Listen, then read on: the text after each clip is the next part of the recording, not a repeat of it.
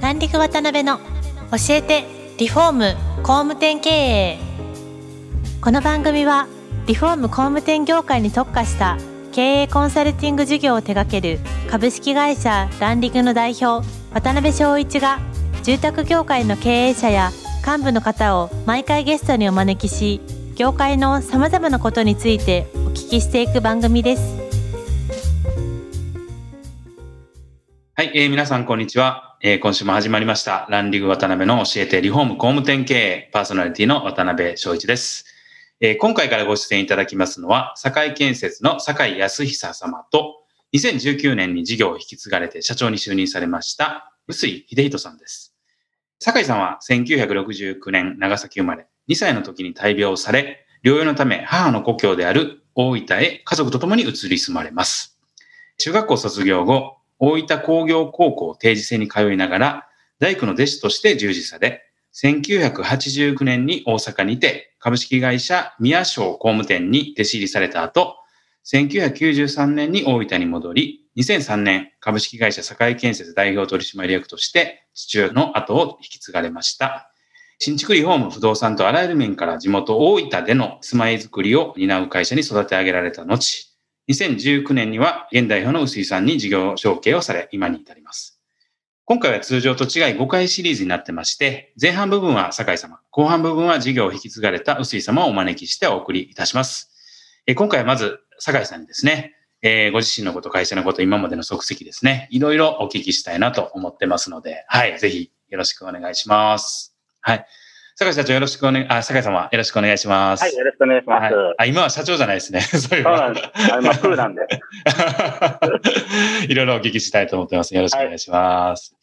あの、まずそうですね、1話目ということで、まあ本当に業界では有名なそあう酒井さんなんで、ご存知の方も多いと思うんですけども、まあ、酒井さんのあの人となりみたいなところをいろいろ突っ込みたいなと思ってます。えーまずあれですね、もともとお生まれが長崎だったっていうことで、そうです。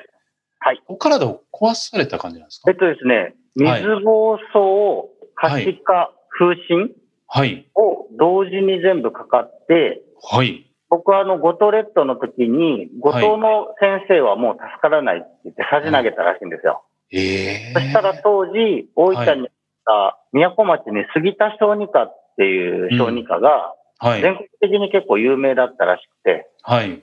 その先生に、なんかテレビを見てて母が地元に連れて帰って見てたら、うんす。ぐは治らないけど、時間かけて病院通えば治るよと。あい、ーうことで、大分に引っ越したそうです。あ、そうなんですね。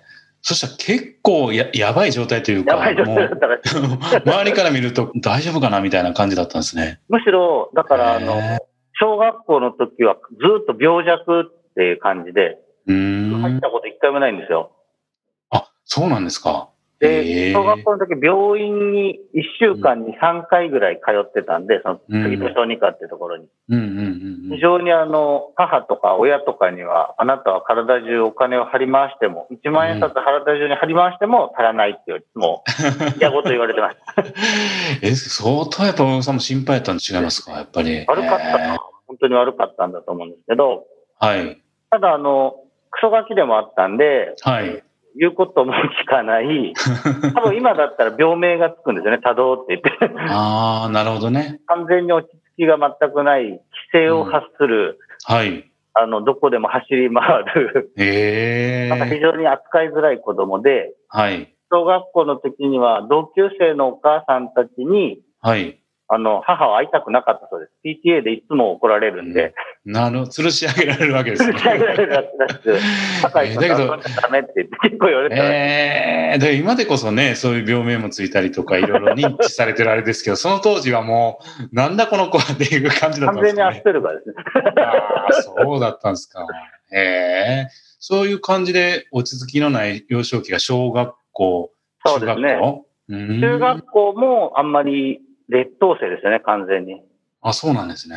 はい。うんあの、クラスで3人ぐらい劣等生で、みたいな。はい。必ずナッうパんが上がるってやつ。あ、そうなんですね。ええ別にヤンキーとかではないんですけど、はいはいはいはい非常にあの、忘れ物とか宿題とかをしてったことがないとか、はい。遅刻は毎日当 たり前みたいな。と人ができることができない子です。そうなんですね。でとはいえ、なんかにこう熱中されてたりとか、夢中になったりとかっていうことも終わりだったと思うんですけど、そうでどんな、あの、将棋にはまったりとか、ええいろいろこう、なんかハマるとそれ以外が見えなくなるんで、はいはいはい一つはのことにハマるとバーっとそればっかりやっちゃう子で、い。なるほどね。そしても勉う強ほもん、嫌いでしたね。ね、 なるほど。お聞きしてるとなんか今のかけらがあんま見えないです けど。まんまだと思ってます。 あ、そうか、よくご存知の臼井さんはわかるわけですね。 で、そこから工業高校の定時制に進まれるっていうお話なんですけど、えっと、はい。はい。入試があって、うんうん、一応ゼミ生合格したんですけど、はい。合格発表の次の日に、父があの、くも膜下で倒れましてあ、そうなんですね。うんでも、このまま学校行けないかもしれないということで、うん定時制にちょっとあの変えようということで、はい。ただ、科が電気科、僕建築だったんで、電気科に受け直すってことで、二次募集で定時制を受け直しましうんた。うんうんうん。なるほど、なるほど。うん、学科の先生は、あなた合格してるのに辞めると、次の年からへつぎ中学校が入りにくいじゃねえかとか、ああ。すごい。い言われて、家族はいで、親と二人で、はい、はい。まあ、お前が飯食わしてくれんのかってぶち切れち ゃって。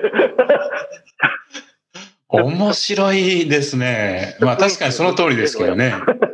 あー結構話題になったんじゃないですか、そしたら大ね 変、。大変めんどくさいが、あの、親子だと思います。ああ、そうなんですね。はいええで、高校通われ、まあ、定時制通われながら、はい大工修行されたっていうお話なんですけど、はいそえ全然仕事覚えなくて、えはい、あの、遊びを覚えてしまったんで、はいも、うひたすら遊び続けて、うん、 3日ぐらい寝ないで遊び回ると、うん4日目に怪我をして、はい、仕事に行けなくなり、はい。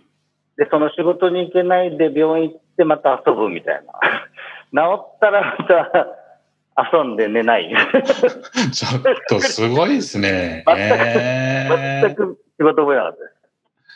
それだけど、もう、すぐ破門されたりしなかったんですか お親は、てか師匠は一番最初にさじを投げて、うん。もうあの、やすは無理だと。こういった大工になれんって言って、うん。もうちょっと親、僕の親父が棟梁。で、そのお弟子さんみたいな人に僕のについてたんですけど、はいはいはいはもうい。 2回恥を投げられて、はい。で最後、親父が、じゃあ俺がって言って見てくれてたんですけど、はい。当然遊んでばっかりで覚えず、うん。で、最後もう覚えないまんまに飛び出しました。えそしたら全く本当修行にもならずにって、修行って書かれてそうまでしすね。たけ一ど。応ね、はい。修行、昼間まで仕事してたんですけど、はいはいはい、はい。休んでる日もやたら多いっていうことで、なるほど、なるほど。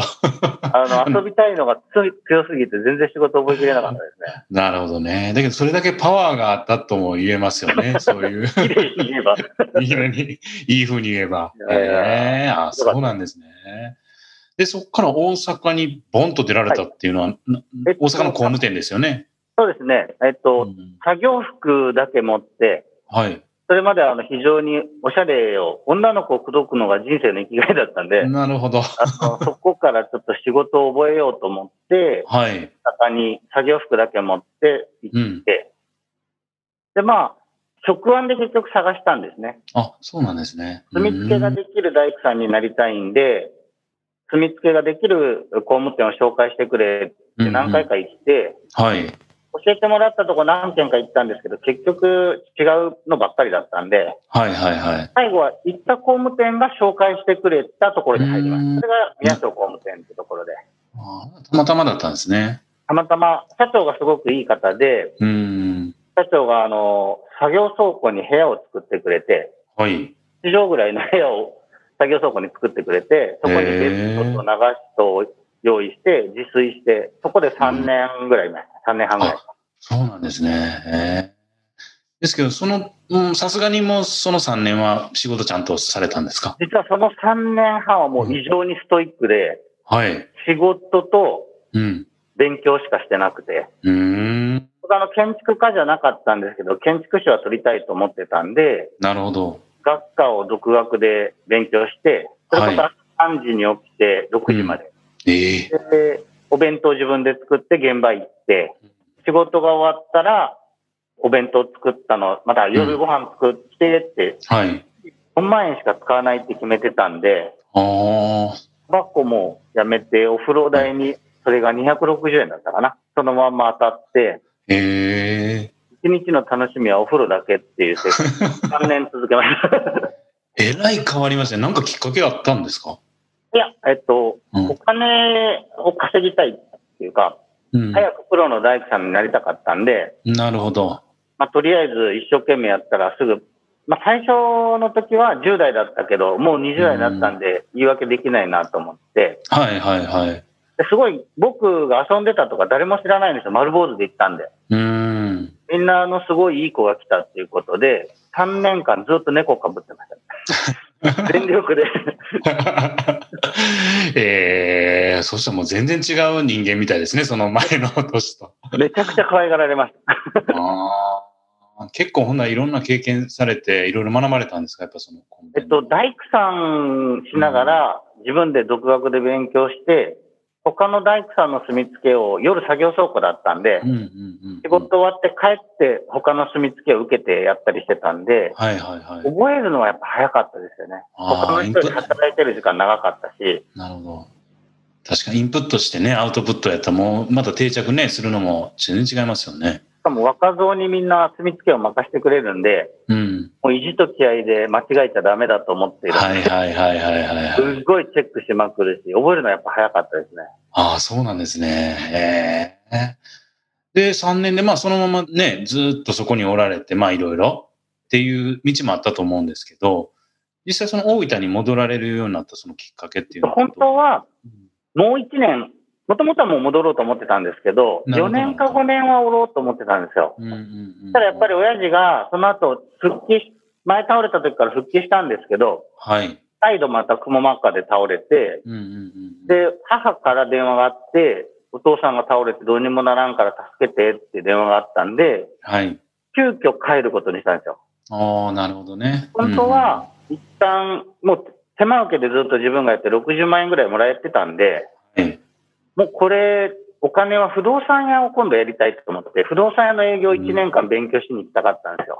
なるほどね。ええと思ったんだけど、うんうんうんたまたま親父が倒れたんで、もう帰ってこいって言われて、はいじゃあ。帰るかっていうことで、うん。親元に帰りました。なるほどね。次ご実家もね、建築やられてらっしゃ、建設やられてらっしゃってってことだと思うんですけど、まあ、疲れたっていう状態になるわけですね。うん、着いたんですが、はい。あの、僕も大阪で実はあの、今はてか元の親御さんと知り合って、うん戻って半年ぐらい遠距離して、それから結婚するんですけど、なるほど。うん。で、実はそれからちょっとあの、堺建設非常にお金がないということに気づきまして、うん 気づかなかったですね、それ。やっぱり親父が何回も倒れてるんうで、ん。あの、仕事がだんだん来なくなってて、なるほどね。で、なんか仕事しても仕事しても給料がもらえない時期が結構出始めてて、僕大阪で60万円ぐらい取ってたんですけど、はい。戻ったら30万円って言われたんですよ。うわあ半分になったんですね。うん。た、だ、どうせ僕が社長になるからいいやって思って、戻ったんですけど、はい。 30万円まともにもらえたのって初めの1、2年で、ね その後はもううんあ3ヶ月に1回ぐらい出なかったり、1あヶ月、になるほ1ど回ぐらい出なかね。ったりっていうことで、うんうんうんうんどんどん出なくなって、はい。結局最後の方はもう本当にあんま出なくなってたんです。うん。だから貧乏会社です、本当に。えーその時に、あ、実はもう、儲かってなかったんやという か、実は大変やったんやっていうことを気づかれたわけです売上がね3000。万とか4000万だったんで、ああ、なるほど職ね人。さんは3人ぐらいいたし、うちんょっと大変だっただろうなっていうのはわかります。なるほどね。いや、なんかそっから本当にこう、まあもちろん、臼井さんにね、引き継がれて、全くこれからは違う会社になっていかれるんだと思うんですけど、まあそういう本当戻られて大変な状況から、まあ酒井さんが、まあ軌道に乗せるまでみたいな話を、ちょっと突っ込んで話をしていきたいんですけど、ちょっと夢中になってお聞きしてるともう、あの、時間をだいぶ過ぎてしまいましたんで、 あの、次回にですね、あの、はいお聞きしたいなと思ってます。えー、1話目ですね、いろいろ本当興味深い波乱万丈のあ面白いお話聞かせていただきまして、坂井さんありがとうございました。第2話目もよろしくお願いします。今回もランディング渡辺の教えてリフォーム工務店経営をお聞きいただきありがとうございました番組では渡辺や住宅業界の経営者幹部の方へのご質問を募集していますウェブサイトランディングにあるお問い合わせフォームよりお申し込みくださいお待ちしています